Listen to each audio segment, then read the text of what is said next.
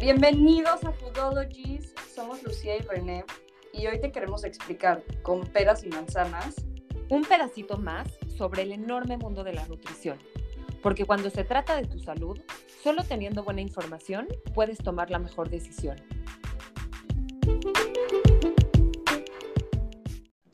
Hola a todos y a todas, muchísimas gracias por estar aquí nuevamente. Bienvenidos a Foodologies. Y bueno, antes de empezar, queríamos recordarles que por favor escuchen nuestro, nuestro episodio pasado. Hablamos sobre qué es la energía, qué son las calorías. Está súper interesante. Vayan y escúchanlo. Si lo pueden compartir, nos ayudarían muchísimo. Así que, bueno, ese primer favor del podcast. Y otra cosa que les queríamos comentar antes de empezar es que estamos planeando temas súper interesantes ya empezamos a invitar a gente como hoy y bueno, nos encantaría escucharlos. Les los eh, perfiles de Instagram una cajita de preguntas para que puedan poner ideas de temas acerca de la comida, historia de la comida, cocina, metabolismo, lo que se les ocurra que quieran, este, que quieran que hablemos, ¿ok? Entonces, bueno, ahora sí, metiéndonos en lo importante, Hoy tenemos a una invitada muy especial, Eugenia Núñez, o también conocida como Uge. Es nuestra primera invitada, es amiga mía de toda la vida y ahora también yo diría que no solo conocida de René, sino también amiga que compartes un podcast, se sellan amistades. Entonces, este, y bueno, Uge es psicóloga de profesión, egresada de la Universidad Iberoamericana tiene una especialidad en psicoterapia corporal. Actualmente está estudiando una especialidad en desarrollo humano y aparte es terapeuta de Reiki. Como es nuestra primera invitada, queríamos que el público también la conozca un poco más. Entonces le preguntamos que cuáles son sus cosas favoritas de hacer y nos dijo que le encanta hacer yoga y aparte tomar cafecitos y su comida favorita es la libanesa, pero su platillo favorito que la trastorna y la vuelve loca son los tacos dorados. Perfecto, Lu. Muchas gracias por esta introducción. Uge, bienvenida. Estamos felices de tenerte aquí. Y bueno, un poquito más para introducir de qué se va a tratar este episodio. Hoy vamos a hablar sobre cómo conectar nuestras emociones y sensaciones corporales con nuestra mente, para así poder tomar decisiones mucho más conscientes en todos los aspectos de la vida, pero principalmente, y como este podcast es de comida, cómo conectar con esas, esas emociones a la hora de comer y a la hora de alimentarnos. Entonces, hoy Uge nos va a explicar con peras y manzanas qué son las emociones, cómo las emociones nos pueden afectar a la hora de comer, cómo nos pueden llevar a actuar de, forma automática y a comer en automático si no sabemos conectar correctamente con ellas y si estamos desconectados de nuestras emociones, pero también cómo pueden las emociones ser una herramienta súper poderosa en el momento en el que las tomamos en cuenta y en que aprendemos a conectar con ellas, tanto a la hora de comer, de alimentarnos y de nutrirnos, como en general. Entonces, eh, Uge, bienvenida. Quisiéramos darles las gracias a todos los que nos escribieron sus preguntas y participaron antes de este episodio. Esperamos poder contestar lo más posible eh, para que quede todo súper claro y para aprovechar al máximo la presencia de nuestra invitada hoy. Entonces, Uge, bienvenidas. Estamos felices de tenerte aquí. Hola niñas, muchísimas gracias por invitarme. Estoy súper emocionada y también, más que nada, agradezco muchísimo la oportunidad de poder compartir con ustedes y, también en este podcast em, acerca de este tema que creo que, bueno, mínimo a mí me ha estado dando vueltas últimamente y que creo que cada vez más sí necesitamos este, ponerlo sobre la mesa y platicar acerca de nuestras emociones y de nuestros sentimientos para tener más conciencia y conocimiento de ellos. Así que muchísimas gracias por invitarme. No, de verdad es un placer tenerte aquí. Oye, y cuéntanos un poquito más, o sea, para empezar y para que la gente te conozca un poco y de dónde vienes, de dónde viene que hayas buscado esta especialidad, ¿no? O sea, ¿por qué te adentraste en este tema? Em, tal cual, cuéntanos por qué estás interesada en el tema de conciencia corporal, de las emociones, de, los, de, las sensaciones corporales y pues cómo decidiste hacer tu especialidad. Cuéntanos un poquito, Euge. Pues les platico, fíjate que a mí en, la pandemia, como que todo cuando fue el confinamiento, cuando todo cerró, la baja, la, la, chamba bajó muchísimo y todo, pues la verdad yo me encontré como con una sensación de desconexión impresionante. Yo como que en eso me venía una voz a mi cabeza de decir, con, o sea, como de conexión, que necesitaba conectar. Me sentí súper desconectada y no fue hasta que bajé, bueno, por la pandemia bajó este ritmo de vida que me di cuenta que yo estaba viviendo muy en automático. Entonces, es ahí que empecé a meterme un poco más. Em, con diferentes cursos, diferentes maestras, eh, muchos cursos por Zoom y así que, que me invitaban a voltear esa mirada hacia adentro, ¿no? Entonces es de ahí que empecé a, a vivir un poquito más habitada desde, desde cómo me estaba sintiendo y de ahí pues me encaminé. Una de mis maestras de los primeros cursos que tomé fue por la cual yo llegué a esta especialidad en psicoterapia corporal. Entonces, bueno, esto para mí fue una experiencia que me cambió totalmente la vida. Esta especialidad es teórica, pero totalmente vivencial. Entonces, a lo largo de un año y medio de esta especialidad, hicimos esta estos ejercicios, esta formación totalmente eh, corporal y, yo creo que ha sido de las, de las eh, aprendizajes más significativos que he tenido.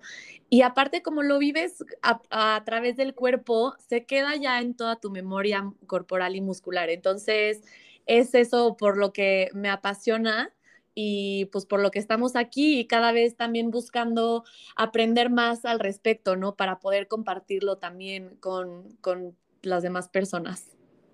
Uf, suena increíble y es que fue, fue muy cañón, fue muy duro como el ritmo de muchos tuvo que bajar, ¿no? O sea, muchos vivimos ese parón de la vida donde nos hizo ponernos a nosotros enfrente de un espejo y decir, uf, ¿cómo llevo viviendo X años o mi vida entera, mi vida adulta entera, ¿no? Y entonces ese momento de reflexión tan, tan heavy que creo que a muchos nos pasó en esos, en esos años, o sea, en los años de pandemia intensa y más al principio. Bueno, antes de seguir, o sea, no, nos gustaría que nos cuentes para todos los que te estamos escuchando aquí, qué significa realmente conectar con tus emociones y, bueno, ¿para qué nos sirve? Bueno, para mí conectar con tus emociones es saber identificarlas, reconocerlas y darles su lugar y espacio para sentirlas. Em, sin querer, conforme vamos creciendo, vamos aprendiendo que hay emociones, entre comillas, buenas, entre comillas, malas, y empezamos a separarlas.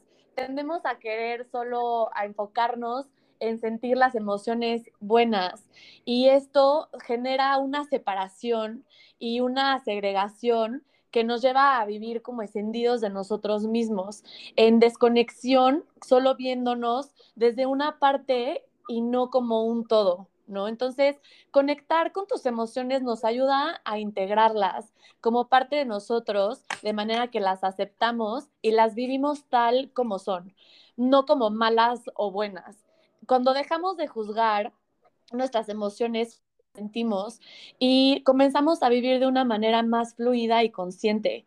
Eh, que conocernos es nuestra herramienta más importante en la cual podemos confiar para tomar decisiones desde nosotros y no desde lo externo ni desde los demás. Creo también que no, o sea, no podemos controlar lo que no conocemos. Entonces, aunque yo ignore un sentimiento, una emoción, este va a afectar mi conducta tarde o temprano, porque las emociones como son carga de energía, siempre van a buscar un output, ¿no? Una manera de, salir, como por ejemplo, o sea, aquí en México es increíble siempre el ejemplo del tráfico, ¿no?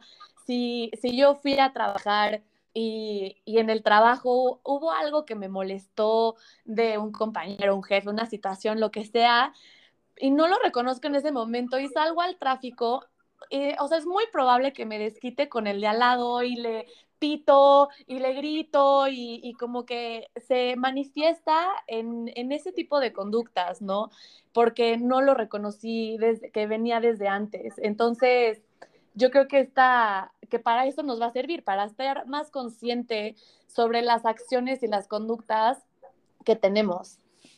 Uge, escuchándote decir esto, creo que entonces es evidente que vivimos en una era en la que vivimos muy desconectados de nuestras emociones, de nuestro entorno y también de nuestras emociones y de nuestro ser.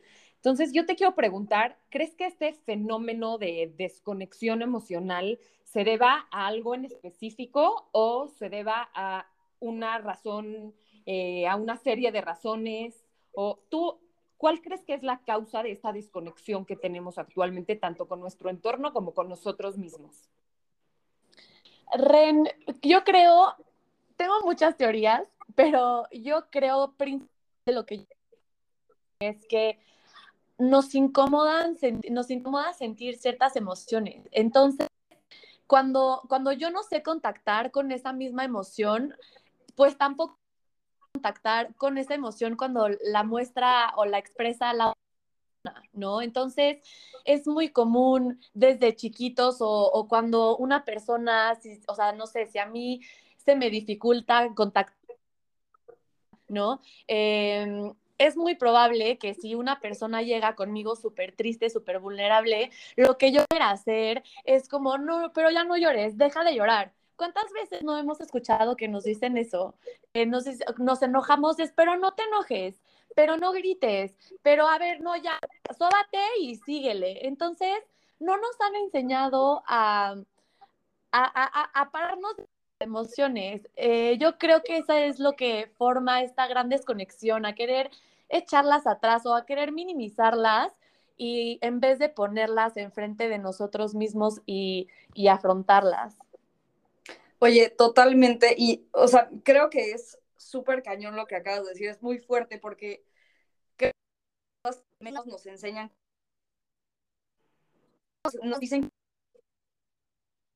lo que nos hace o debe, lo que nos, lo que nos va a poner en una situación tal cual de vulnerabilidad y entonces vamos a ser mucho más propensos a, entre comillas, sufrir en este mundo, ¿no? O sea, que no nos va a ir bien en la vida si somos tan sensibles a las cosas, ¿no? ¿Cuántas veces de chiquito te dijeron, no seas tan sensible, ¿no? Deja de llorar, ¿no? Ya sí que te duele la panza, pero no importa, o sea, tú sigue con tu vida, no importa que te sientas mal, ve a la escuela, ¿no? Y deja de sentir, deja de, o sea, desconéctate de tu cuerpo y de lo que estás sintiendo físicamente, y no solo emocionalmente, físicamente también, porque si no, no, o sea, así no puedes seguir en esta vida, o sea, así me explico, es, es como, como si fuera torpeza, si fuera un, un obstáculo sentir, ¿cierto? Claro, porque... también, también como que entre más escondas ese sentimiento o esa emoción, más rápido vas a salir adelante, ¿no? Escóndelo y entonces olvídate que existe ese, esa emoción, esa sensación, ese sentimiento, lo que tú quieras, y sigue adelante con lo demás. Entonces, justo me encanta esa teoría que tienes, porque nos hace actuar en automático, actuar sin escuchar lo que, lo que está pasando adentro de nosotros.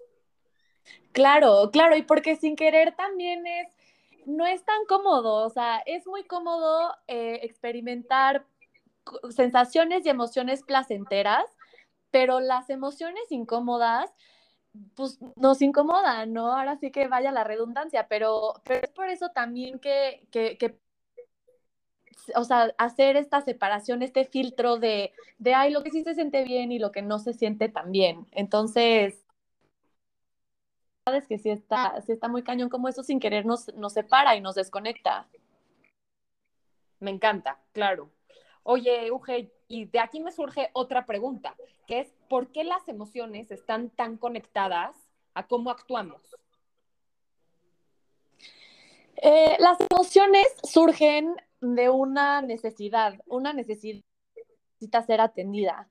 Em, esta necesidad o sensación viene totalmente de un plano fisiológico y sensorial. Ajá viene, se genera esta sensación y eso se deriva en un, ¿no?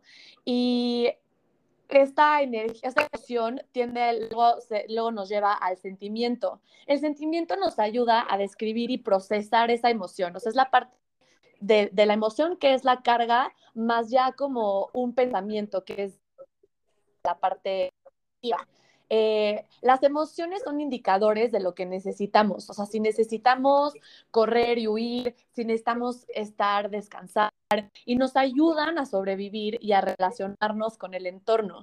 Em, hacer algo que nos hace sentir bien me va a llevar a mí a querer repetir esa acción. Cuando y también así sucede cuando hago algo que me hace sentir mal. Lo voy a querer evitar a toda costa. Entonces, así se van moldeando nuestras conductas y nuestras acciones. Entonces, si a mí, porque siempre queremos repetir lo que, pues sí, lo que es bueno para nosotros, ¿no?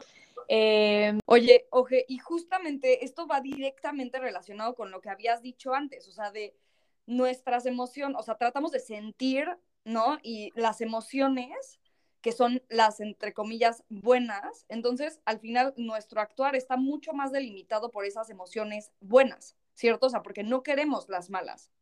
Entonces, nuestro actuar, pues al final va de la mano totalmente de si se siente bien o nos enseñaron que es bueno, ¿no?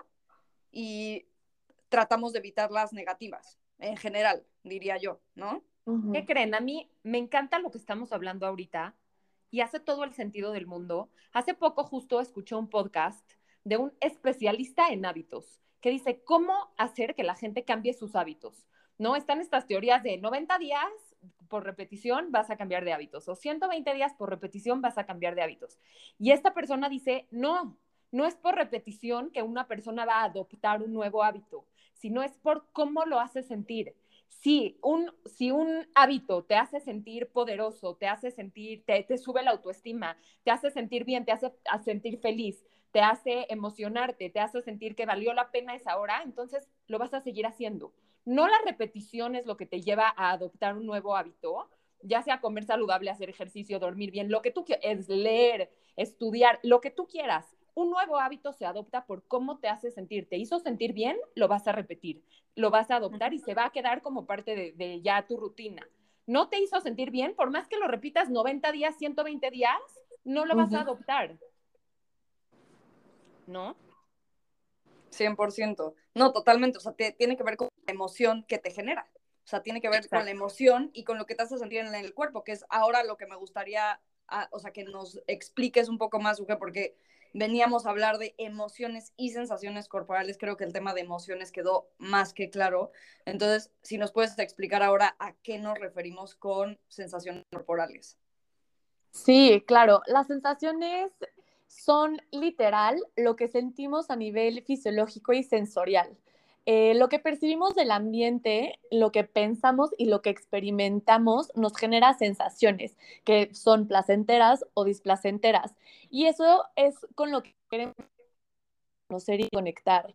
Eh, estamos a veces tan, desconectados que podemos pasar, por ejemplo, como por un paisaje súper lindo y, y, realmente no darnos cuenta cómo eso nos afecta, ¿no? Para bien o para mal. Habrá a quien eso le ponga de malas, o habrá quien nos ponga muy de buenas, pero, pero son, son estas, son esto, es este vivir en automático y en esta desconexión que, que no nos invita a realmente poner atención a qué está pasando internamente, ¿no? Em, por ejemplo, yo creo que si nos detuviéramos y podríamos o sea, darnos ese momento de, de, realmente apreciar estos pequeños detalles o realmente poner atención en las pequeñas acciones o hábitos, en dado caso que hacemos, podríamos entender con mucho mayor conciencia que qué sí te hace sentir bien y qué te hace sentir mal, ¿no? Si, por ejemplo, yo voy en, y, y no necesariamente esto llevado como a un panorama así de cuando esté en la playa relajada, tranquila, pues porque para empezar no vivimos en la playa, bueno, yo vivo en Ciudad de México y, y, tú, y es caótico y pues bueno, tú dirías, no se presta, pero supongamos que estoy en la mañana en el coche y en eso hay, una, hay un amanecer muy lindo o un atardecer muy lindo. Tal vez yo en automático no, no pelo, volteo, en eso le subo la música o en eso me distraigo o agarro mi teléfono. Y es tan sencillo que como en ese momento darme un minuto de, de realmente preguntarme, ¿qué estoy sintiendo? O sea, lo veo y ¿qué estoy sintiendo? No, pues, qué bonito, esto se siente bien, ver, ver algo así de lindo se siente bien. Entonces, me siento tranquila, o sea, ir, ir un poco nada más preguntándome en, este, en estos momentos que, que tal vez pasamos muy en la cotidianidad, ¿cómo me, ¿cómo me hace sentir? Eso nos puede ayudar mucho a generar más conciencia de mis sensaciones corporales. Oye, me gusta, perdón, me, gusta mucho cómo tocaste el tema de, de agarro mi celular. Como siempre el celular es una súper distracción para sentir y para vivir el momento y para darnos cuenta y enfocándolo en, en, todos los aspectos de la vida, también en la convivencia familiar, en la convivencia con tus amigos, en, como tú dices, en apreciar la naturaleza y aquí enfocándonos más también en el aspecto de comer. ¿Cómo, cómo ver tu celular o ver aparatos electrónicos a la hora de comer y de alimentarte te hace desconectarte con lo que, con lo que estás haciendo, comer en automático, dejar de, de sentir tu hambre, dejar de sentir tu saciedad, dejar de sentir lo que estás comiendo, de, disfrutar y aprovechar el alimento. ¿No? Entonces, ¿cómo es una distracción para absolutamente todas las emociones que podemos llegar a sentir durante el día? Claro. Oye, y justo lo que te quería preguntar, o sea, nada más para ver si estamos conectando bien los puntos, es, o sea, la emoción te lleva a una sensación corporal, ¿cierto? O sea, tú estás, ¿no? No, en realidad la sensación es lo que surge primero y eso te lleva a una emoción. Por ejemplo, eh, yo, me, yo siento las manos frías, siento las manos sudorosas, siento el ritmo cardíaco acelerado y siento ganas de correr. Eh, esa es la sensación. Esa es la sensación que es totalmente sensorial. Eso a mí me habla de miedo, ¿no? Así experimento yo el miedo. Y ya de, de, la emoción surge el sentimiento. Me siento, me siento en peligro, me siento expuesta, me siento vulnerable, me siento humillada, etcétera, etcétera, ¿no? Las listas de sentimientos son enormes, pero ese es el orden en el que se presenta. Ok, ok, ok. Oye, y, o sea, estas dos, o sea, emociones y sensaciones corporales, ¿cómo estos dos conceptos están tan unidos o, o no a cómo comemos, cuándo comemos y qué comemos, que es un poco lo que está haciendo René, pero si tú nos pudieras dar como un espectro como mucho más amplio de por qué está tan conectado con la comida. Claro, eh, bueno, eh, aquí hablo desde mi experiencia. Eh, a lo largo de, de nuestras vidas vamos introyectando ciertas conductas hábitos, valores y creencias que vamos repitiendo de manera automática sin saber realmente si es nuestro o si es aprendido. Em, a mí reconocer y nombrar mis emociones y sentimientos me ha ido familiarizando con, con, pues, con ellos, ¿no? O sea, como a, identificarlos. Me empiezan a hacer sentido o no. Y de esta manera yo puedo ir descartando lo que sí me funciona y lo que no me funciona. Por ejemplo, eh, yo tenía muy introyectado que después de un día largo de chamba o donde me esforcé muchísimo, me iba a gratificar o premiar con algo súper, o sea, como una, cena o una comida de que es súper, súper alta en calorías, ¿no? O sea, sea, una pizza, una hamburguesa, algo así que yo, yo decía, qué, qué antojo, qué rico. Y en mi cabeza era como, bueno, me la merezco, ¿no? O sea, era como este condicionamiento y esta relación que hay entre trabajo duro, me premio, merezco, ¿no? Entonces, yo me la, yo llegaba muy gustosa, increíble, y, pero después empecé a notar que dije, ay, la verdad es que ni lo quería, ¿no? O sea, la verdad es que ni tenía antojo de esto, la verdad es que hoy se me antojaba algo un poco más ligero, pero pero es ahí donde yo empecé a prestar atención y decir, bueno, ¿de dónde salió, no? O sea, no sé dónde lo aprendí, tal vez lo aprendí de una película como cuando aprendemos de las películas que si te sientes mal, un bote de helado te va a hacer sentir muy bien. Lo haces y en eso tal vez te das cuenta de que no, realmente no era eso lo que necesitabas, ¿no? Lo que necesitabas tal vez era un apapacho en el caso de la tristeza, compañía o no sé, tal vez en el momento en el que yo, yo identifiqué esto, lo que hice fue, a ver, que, sí que tanta hambre tengo, tanta hambre como para comerme una pizza o realmente quiero algo un poco más ligero. Y eh, a, a base de prueba y errores que un poco yo fui identificando esa, esa línea tan delgada entre, entre lo que sí me hacía sentir bien o no me hacía sentir bien y qué tanto si era algo que yo estaba haciendo en automático o estaba haciendo conscientemente. Es que eso del el tema familiar es una locura, o sea, cómo lo aprendes y lo que dices es qué tanto es tuyo y qué tanto es aprendido.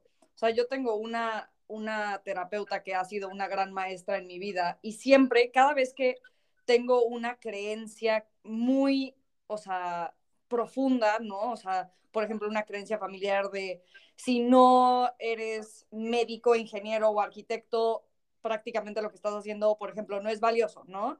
y de verdad cosas como esas que yo me he creído toda la vida, ¿no? Y entonces hoy, o sea, hoy trabajándolo y ella siempre me pregunta, ¿cuánto de esto es tuyo y cuánto lo aprendiste, ¿no? Y por ejemplo, si lo aprendiste de tu mamá o de tu papá, ¿cuánto, e, o sea, qué porcentaje ellos también es suyo y qué porcentaje es aprendido? Y estas creencias se, o sea, se pasan de generaciones en generación, de generación en generación.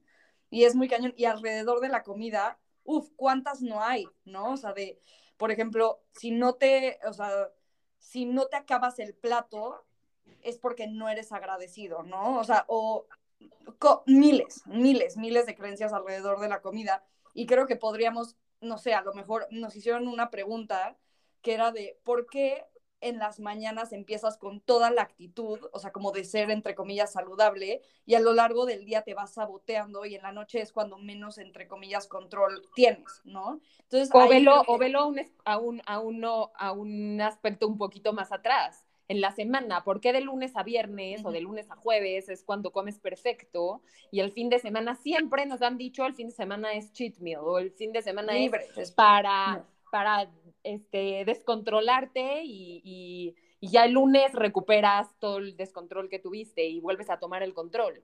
¿No? Ay, claro, a mí me pasó ahorita que lo menciona René y, y, hablando del tema de la familia, yo te, o sea, me costaba mucho trabajo mantener este hábito. Siempre en mi familia se inicia los lunes comiendo casi, casi dieta blanda.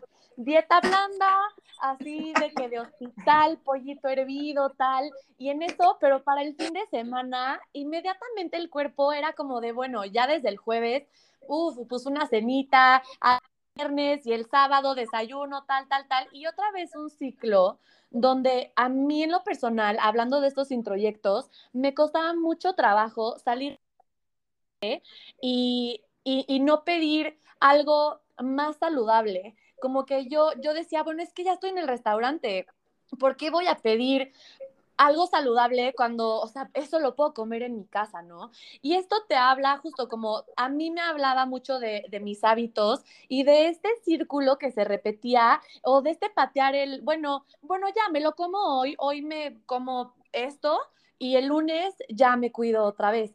Hasta que poquito a poco aprendí igual prueba y error a decir, a ver, ¿qué pasa si aunque esté en este restaurante, me pido realmente lo que quiero? Y si quiero algo ligero y quiero algo saludable, vamos a ver qué pasa, ¿no?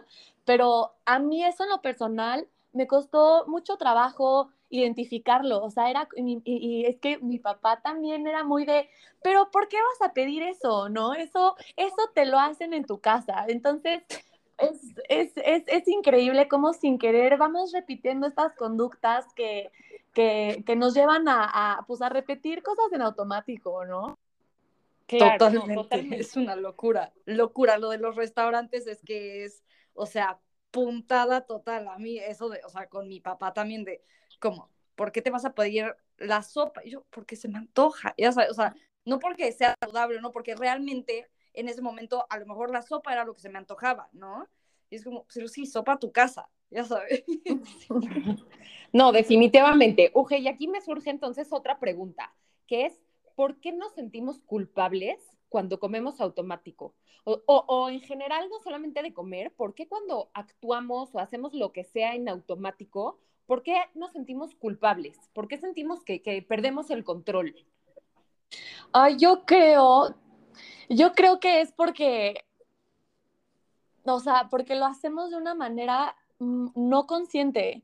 O sea, yo creo que en el momento en el que nosotros hacemos una acción de la cual no, está, no nos hacemos totalmente responsables, te deja, te deja como en esta, o sea, te, te, hace, o sea, como preguntarte, ¿no? Como, ¿por qué lo hice? O sea, ¿en qué momento me, o sea, estoy aquí, ¿no? Como si le dejaras a alguien más el poder de decisión sobre lo que haces. Y eso es muy probable a mí que, o sea, tipo, a mí me ha generado insatisfacción o culpa. Es como, en el ejemplo que decías, Lu, o sea, de que, pues así te, te, dijeron que fueras ingeniero, ingeniero y lo haces, pero, pero eso realmente no viene de ti. Seguramente no te vas a sentir eh, satisfecha contigo, te vas a sentir que algo te falta porque te estás viviendo desde el lugar de alguien más. Entonces, yo eso cuando, cuando lo noto, por ejemplo, cuando, cuando creo que, o sea, cuando como por comer, por ejemplo, porque me invitaron a comer y no tenía hambre, ¿no? Esto me ha pasado.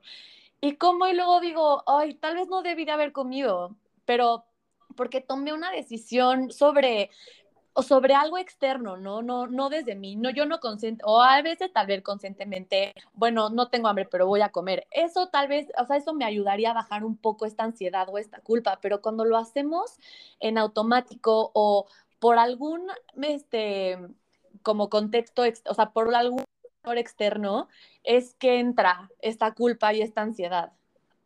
Claro. Y al final es estar desconectados, o sea, es un poco de no saber lo que estás sintiendo, que es, oye, tengo, o sea, estoy sintiendo este tingling o esta, ¿sabes? Que esto me está indicando, oye, como incomodidad, por ejemplo, ¿no? O sea, incomodidad porque no tengo hambre y estoy en una situación en donde me siento un poco obligado obligada a comer, ¿no? Y entonces acercas, o sea, como no nos no conectamos con esa emoción, terminamos haciendo lo que creemos que tenemos que hacer, que es comer, ¿no? Porque estamos en una situación donde todo el mundo está comiendo, ¿no? Pero si hiciéramos caso a lo mejor a esa, o sea, si estuviéramos un poco más conectados, que es lo que tú decías, pues sabríamos a lo mejor, no sé, este, que, cómo sentimos y qué es lo que queremos hacer sernos responsables, que es lo que acabas de explicar, que en el momento en el que no, no, no, no tomamos una decisión de forma no sé si la palabra a lo mejor es responsable, pero consciente, ¿no? Entonces, te está... ya sabes dónde, dónde, dónde quedé yo.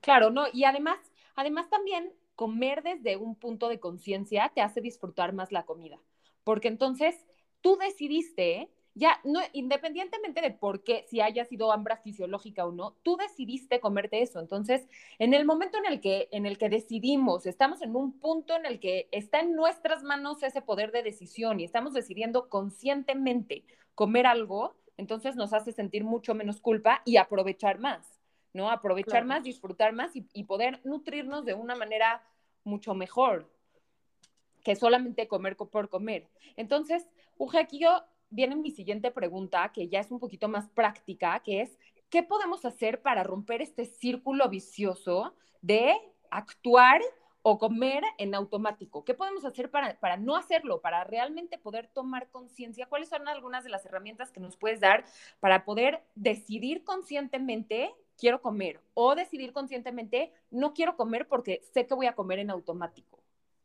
Claro, yo creo que Em, esto viene de un trabajo. A ver, tal vez yo aquí vengo y digo como, contacta con tus emociones, siente tus sentimientos, pero en realidad es una, es cuestión de práctica. Eh, yo creo que hay pequeñas prácticas que uno puede empezar a aplicar para empezar a reconocer estas sensaciones y si de ahí viene una emoción y si esta está ligada a una conducta que me lleve a comer de más o a privarme de la comida, porque también eso podría ser. Entonces, yo creo que el, el aprender a nombrar lo que necesitamos, lo que sentimos y aprender a ser congruentes y honestos con nosotros mismos, actuar sobre eso, nos, nos ayuda a tomar decisiones más conscientes. Em, esto también me puede ayudar a distinguir entre hambre emocional y hambre real. Estos, ahorita vamos a hablar de eso, solo como retomar estas pequeñas preguntas que nos, puede, o sea, que nos podemos hacer en cualquier momento del día. Es que nos enseña, o sea, justo estamos como tan eh, volcados hacia el futuro o hacia lo que nos angustia o hacia ciertas cosas que no nos, que nos hacen no estar en el momento presente. Al momento de encontrar herramientas para regresar al momento presente, nos puede hacer contactar más fácil con lo que, con lo que necesitamos en ese momento. Entonces, hay ciertas prácticas de mindfulness muy, muy fáciles de hacer. Regresar a tu respiración, o sea, tres respiraciones de, ok, o realmente nada más preguntarte, ¿qué tanta hambre tengo? ¿No? Y aprender a reconocer también este, este sentimiento de saciedad. A mí también el sentimiento de es algo que me costó mucho trabajo identificar, em, como de no dejar de comer hasta que ya se vaciara mi plato, aunque ya no tenía a la mitad. O sea, es como que en el momento en el que siento algo en mi cuerpo, es a ver qué, o sea, qué me quiere decir, ¿no? Esta simple pregunta nos puede ayudar a siquiera empezar a formar una idea de lo que nuestro cuerpo nos está pidiendo. Oye, y, o sea, podría como, por ejemplo, compartirnos un, un alguno de estos ejercicios para que quienes te están escuchando se lo puedan llevar a su casa? Claro, que sí, a mí este ejercicio me encanta. Con este ejercicio fue con el que yo empecé a conectar muchísimo con mis, con mis sensaciones. Me lo hizo mi primera maestra, que la amo y la adoro, y en realidad te quita cinco minutos. Este es un, ella le decía check-in, este es ejercicio de check-in y este básicamente consiste en un escaneo. Entonces, lo puedes hacer antes de irte a dormir, a la mitad del día, eso también te, ayuda como a, romper, o sea, como la rutina, si te puedes dar minutos antes de comer, este, te ayuda mucho a entrar como en esta conexión. Te sientas en un espacio cómodo, o sea, puede ser una silla, lo que sea, o, o, sea, o parado en el baño, si estás en la oficina, no hay tema, y cierras los ojos, te regalas tres respiraciones profundas y con los ojos cerrados comienzas a hacer un escaneo de pies a cabeza o de cabeza a pies, como mejor te acomode, de, cabeza a pies y literal es como si pasaras un escáner. Tu atención la vas poniendo de cabeza, bajas, intenta ser lo más detallado posible y vas bajando y hasta llegar a los pies y después de escanear todo tu cuerpo, eh, fijas tu atención hacia la parte de tu cuerpo donde más sientas que te está llamando, ¿no? donde más hayas sentido energía, fuerza, calor, lo que sea, te vas hacia esa área de tu cuerpo, hacia esa zona y te haces la y te preguntas, ¿le puedes poner una forma? ¿Le puedes poner peso? ¿Le puedes poner temperatura, color? Y ya después de ponerle forma, peso, color y las características que a ti te nazcan, observas y te preguntas si esto te habla de una historia o una memoria. Por ejemplo, yo la primera vez que lo hice, sentí, hice mi escaneo, sentí inmediatamente mucha presión en el pecho, como, como apachurrado, y sentí que mi respiración era muy corta. Y cuando hice este ejercicio de ponerle forma, peso, temperatura y color, como que se hace mucho más grande, se hizo mucho. Y ahí dije, ¿de qué me habla? Y dije, esto, esto a mí me habla de ansiedad. Entonces, en ese momento fue que yo identifiqué que la ansiedad así la vivo yo en mí. Y también identifiqué que aunque yo esté, o sea, cuando la siento, yo siento ansiedad gracias a que la reconocí, recordar siento antes de un evento importante, antes de un evento del, del trabajo importante, antes de una fiesta, antes de ciertas circunstancias que a mí me generan esa ansiedad en el tráfico. El tráfico me genera ansiedad. Entonces, cuando yo lo aprendo a identificar, lo respiro y lo suelto. Ya que lo reconocí, respiro desde ahí y lo suelto. Esta, esta herramienta te quita cinco minutos y a mí me parece súper significativa porque nos ayuda a identificar dónde es y en las diferentes circunstancias que estas emociones se detonan, ¿no? Que son un montón. Oye, está increíble esta herramienta y me resuena mucho con esta maestra que, que les contaba hace unos minutos que ha sido importante para mí y tal justo me, cuando hablamos de una emoción, me dice, ¿dónde la sientes en el cuerpo? ¿No? O sea, de, o estoy enojada por tal, ¿no? ¿Y dónde sientes ese enojo? ¿No? Y entonces, tal. ¿Y cómo se siente? ¿No? O sea, pica, duele, es pesado, es caliente, es eso, ¿no? O sea, ¿qué tan grande es?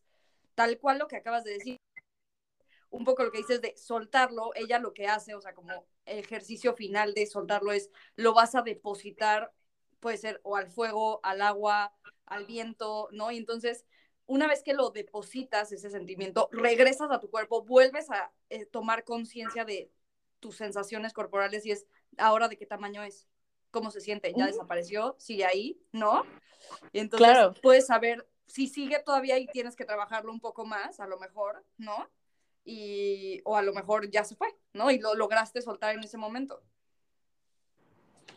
100%, o realmente tal vez justo lo, lo estabas viviendo como algo mucho más grande y a la hora que le prestaste atención y volviste hacia ahí, te diste cuenta que en realidad no era tan, no era tan grande, entonces se, hace un, se hace un poco más chiquito y eso también es, es, es increíble es muy liberador, ¿no? O sea, es como, no era tan, tan grave, ¿no? sí. Oye, y hablando ahorita de, o sea, pues todo el tema de hambre, o sea, como de comer en automático y de cómo nuestras emociones nos pueden llevar a ese, esas acciones poco conscientes que eventualmente nos pueden eh, causar un poco de angustia o culpa. ¿no? Eh, a mí me resuena mucho con algo que alguna vez mi mamá me contó que ella había ido a una sesión grupal con uno de sus maestros y, este señor lo que le dijo es que en América la gente no sabemos alimentarnos de otra cosa que no sea comida. No nos han enseñado desde hace mucho tiempo a que existen otras formas de nutrirnos. Entonces, solo nos nutrimos, según él, en América, que me parece muy real, de comida, y eso eh, lo sorprendía mucho porque de donde él venía, pues la gente se alimentaba de muchas otras cosas más, de la música, de un atardecer, del amor, de su comunidad, de ver la naturaleza, ¿no? Este, y bueno, es verdad que nos podemos alimentar, nutrir de otras cosas. Claro, yo creo, más bien, o sea, sí, yo, yo en este proceso de la en terapia corporal, justo aprendí también a nutrirme, o sea, como conmigo misma. Aprendí también que, nosotros sin querer buscamos esta, llenar nuestro, pues, pues llenarnos de, con puros, este, factores externos, ¿no? Queremos, por eso el celular es una cosa tan delicada, ¿no? Eh, estamos buscando saciarnos, llenarnos de de información, de, cosas, de ideas, de compras, de comida, y en realidad es, eso no, no, no, o sea, no nos damos cuenta cómo nos afecta. O sea, nosotros nos nutrimos de la información que recibimos, nos nutrimos de experiencias, nos nutrimos de relaciones eh, y, de, y de todo lo que consumimos visual y auditivamente. Yo creo que justo la palabra nutrir me parece la palabra más linda porque, porque nutrir no solamente te habla de consumir o de ingerir, te habla de, de llenarte, de, de vivir, ¿no? Eso es, eso es como para mí lo que significa la palabra nutrir. Entonces, cuando tú empiezas a, vivir y llenar tu, tu, o sea, tu vida de experiencias bonitas, buenas, que te nutren, es cuando empiezas, bueno, a, a, sentirte mucho más en congruencia, mucho más en conexión, como cuando vas y te tomas un café con y platicas y eso te nutre mucho más que estar, no sé, scrolleando en Instagram una hora, ¿no? Entonces, buscar este tipo de, actividades, de identificar qué cosas realmente te nutren y te llenan y, y repetirlas, ¿no? Y justo, o sea, a nivel de nutrir, muchas veces lo que, o sea, en el momento de lo que me suena en que conectamos con una emoción o una sensación corporal y muchas veces, una vez más, en automático, lo primero que hacemos es, bam, tratamos de llenar ese espacio con comida, ¿no? O sea, estoy cansado y entonces, bueno, voy a comer un poco de, no sé, de chocolate, ¿no? Y a lo mejor en el momento en el que ya realmente hacemos contacto con nosotros, le ponemos nombre a esa emoción, a esa sensación corporal, es lo que estoy es cansada, ¿no? Entonces podemos elegir de qué, de qué nutrirnos y qué realmente sí nos, que es, puede ser en ese momento una siesta, ¿no? Estamos craving, estamos buscando nutrirnos de descanso, ¿no? Estamos buscando nutrirnos de un momento de relajación y a lo mejor necesitamos salir a caminar, llamarle a una amiga, llamarle a tu mamá, este, tomarte tres respiraciones para hacer contacto contigo mismo, porque eso también seguramente te nutre, ¿no? O sea, el contacto, estar en contacto contigo mismo es muy, no quiero decir, no, no, no sé cuál es la palabra, pero te nutre, ¿no? Claro, sí, 100%. Oye, Uge, ahora me gustaría tocar un poco otro tema que va relacionado, pero estamos ya más enfocándonos en el tema nutricional, que nos podrías explicar cuál es la diferencia entre el hambre real y el hambre emocional. O sea, ¿cómo se siente cada uno? ¿Cómo podemos identificar cuando tenemos hambre emocional o cuando tenemos hambre real, fisiológica, nutritiva? Sí, claro. Em, el hambre real, René, es, el real es gradual. Aparte en la boca del estómago normalmente y se satisface con cualquier alimento. No sé si alguna vez han escuchado, pero una vez me dijeron como, como tienes el hambre, o sea, como yo decía, tengo hambre. Y me decían como, tienes hambre suficiente para comerte una manzana. Y era como, no, justo una manzana no quiero. Eso te habla de hambre emocional, tipo, ¿no? Y cuando dices, bueno, sí, justo una manzana es lo necesito, o sea, no me importa, como que satisface, el hambre real se satisface con cualquier alimento, no es específico. Em, al momento de ser hambre real, aporta saciedad y, y, se, y comes hasta ser saciado, o sea, no es de que, ay, este, bueno, me acabo la bolsa de palomitas, o sea, eso tiende a ser hambre emocional. El hambre real comes hasta, hasta ya llegar a un nivel de saciedad. El, hambre real tiende a ser repentina, o sea, de la nada, eh, se siente en la garganta como un vacío y se requiere de un alimento en específico, justo como quiero un helado, ¿no? Quiero una pizza, o sea, quiero... También pueden ser cosas saludables, ¿no? O sea, quiero, no sé, un mango. eh, genera sentimiento de culpa normalmente, que es un poco lo que les platicaba de mi, de mi experiencia de esta gratificación de, yo decía, mal día igual a una pizza, igual a, no debí comerme la pizza, ¿no? Em, y normalmente en el hambre emocional se come más de lo que comerías realmente. O sea, realmente no escuchas tu, tu señal de saciedad porque no es como que fue tal cual fisiológico el hambre, sino que fue hambre que, no era hambre nutritiva, no era hambre por, por hambre real. Entonces también la señal de saciedad es mucho más difícil de detectar, me imagino. Sí, es un, es un hambre mucho más mental, por así decirlo. O sea, yo lo identifico como con algo súper, súper mental. Y de verdad que esta pregunta de la manzana o sea, cuando me la hicieron, sí fue así de, ay, no, manzana, no, de verdad un día hagan el ejercicio y ahí pueden identificar si, si, si es hambre real o emocional. ¿Quieres unos palitos de apio?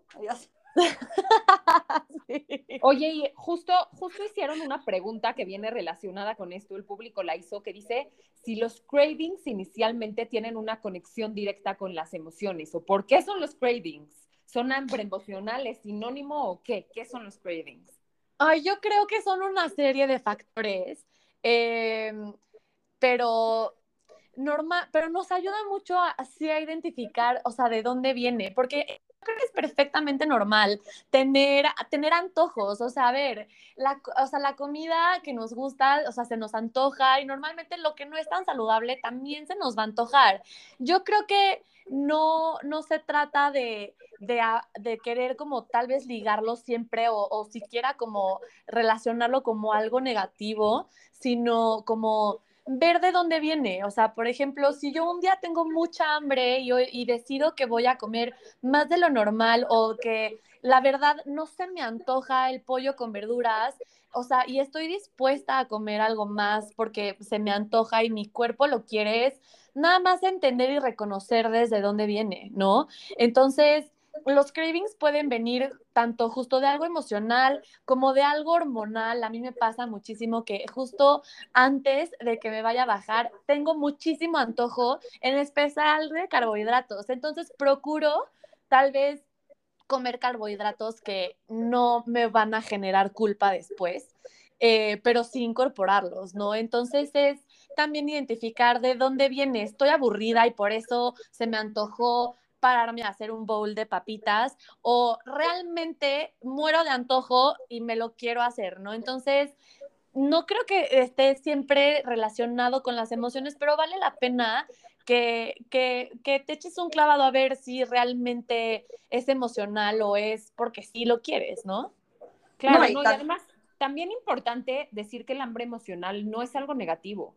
O sea, no ponerle una connotación negativa de ah, es hambre emocional, entonces eh, estoy mal si voy a ir a comer. No, el, punto es nada más identificar que es hambre emocional, ¿no? Para, como decíamos hace rato, estar desde un punto de conciencia, de tengo la decisión en mis manos, quiero ir a comer, perfecto, pero que yo sepa, que yo ya haya identificado que es hambre emocional, que no es hambre real, que no es hambre fisiológica. Entonces, no, no darle esta, esta relación, esta asociación de siempre el hambre emocional es negativa y hay que evitar el alimento cuando tengo hambre emocional, no para nada. Pero sí nuestro punto aquí un poco es detectar, saber identificar cuando es hambre emocional para saber cómo actuar, ¿no? Para hacerlo un poco más, un, poco más responsable, un poco más consciente.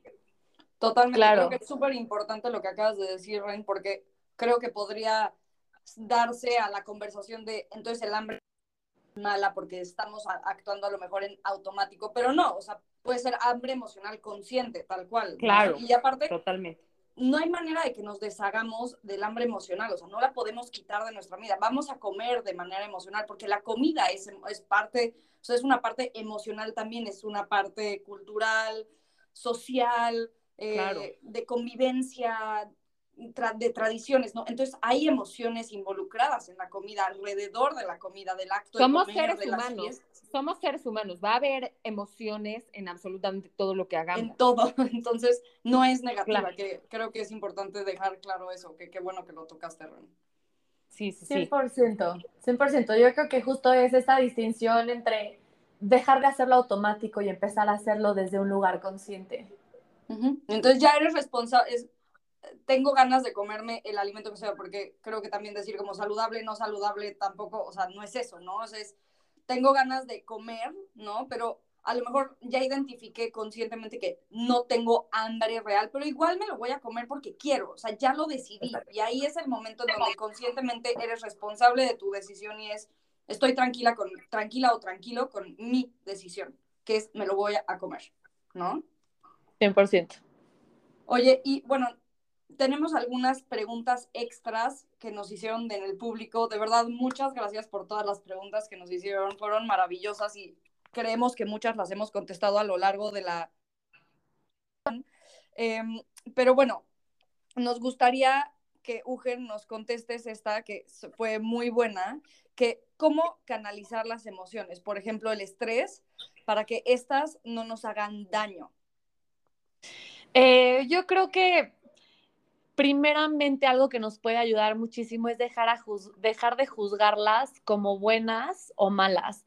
El estrés es algo que, que vivimos constantemente y el estrés viene de lugares que ni siquiera te imaginabas. O sea, eh, no, o sea, sí la chamba, sí el tráfico, pero también puede ser, o sea, no sé, cualquier cosa que en eso active tu sistema nervioso y eso tu cuerpo lo recibe como estrés, ¿no? Entonces, yo creo que el hecho de aprender a integrar todas tus emociones como son, nos puede ayudar a solo transitarlas en vez de estarlas reprimiendo o juzgando o luchando en contra de ellas, ¿no? Em, también al momento en el que, en el que reconocemos estas emociones, por ejemplo, el estrés, se puede canalizar hacia conductas que nos hagan sentir mejor. Por ejemplo, hacer ejercicio, ¿no? Hay mucha gente que, que el estrés lo, lo, libera muchísimo haciendo ejercicio. Hay gente que el estrés lo baja al meditar, eh, yo en lo personal, a mí el estrés me baja muchísimo cuando estoy acompañada y voy a tomarme un café con una amiga. O sea, a mí eso ayuda a bajar mis niveles de estrés, me ayuda a canalizar esta energía y esta emoción que me que, siento cuando tuve un mal día o tal vez también tienes un súper buen día y estás lleno de emoción y de energía y canalizarlo en algo que te, haya, que te haga desfogar una clase de baile, ir a correr, o sea, como que identificar estas actividades que, que, que te hagan sentir bien o que te hagan sentir mejor, eh, creo que es una muy buena manera de canalizar tus emociones. Exacto, o sea, como aprender a conocerte a descubrir qué es lo que a ti te funciona para no siempre liberar ese estrés a través de la comida, sino tener una serie de actividades que tú ya conoces y que tú ya determinaste que te pueden funcionar para liberar este estrés y esta ansiedad, para que no siempre busquemos la solución al estrés en comer. ¿No? 100%, 100%, sí, sí, sí. Y te digo, al final, algo que puede ayudar mucho, como ya lo mencioné varias veces, es prueba y error, prueba y error. O sea, es a ver, lo voy a intentar hacer diferente esta vez. No, normalmente tiendo a hacer esto y esto no me trae bienestar. Bueno, lo voy a cambiar y voy a ver cómo se siente. Entonces, intentarlo, nunca dejar de intentar hacer cambios para ver, eh, o sea, en el cuerpo, desde el cuerpo, cómo se siente. Claro.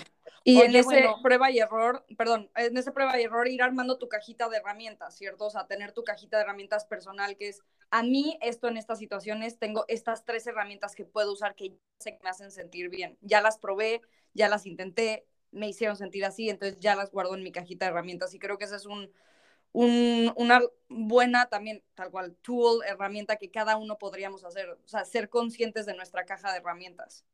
Claro, claro, claro. Qué es lo que nos funciona.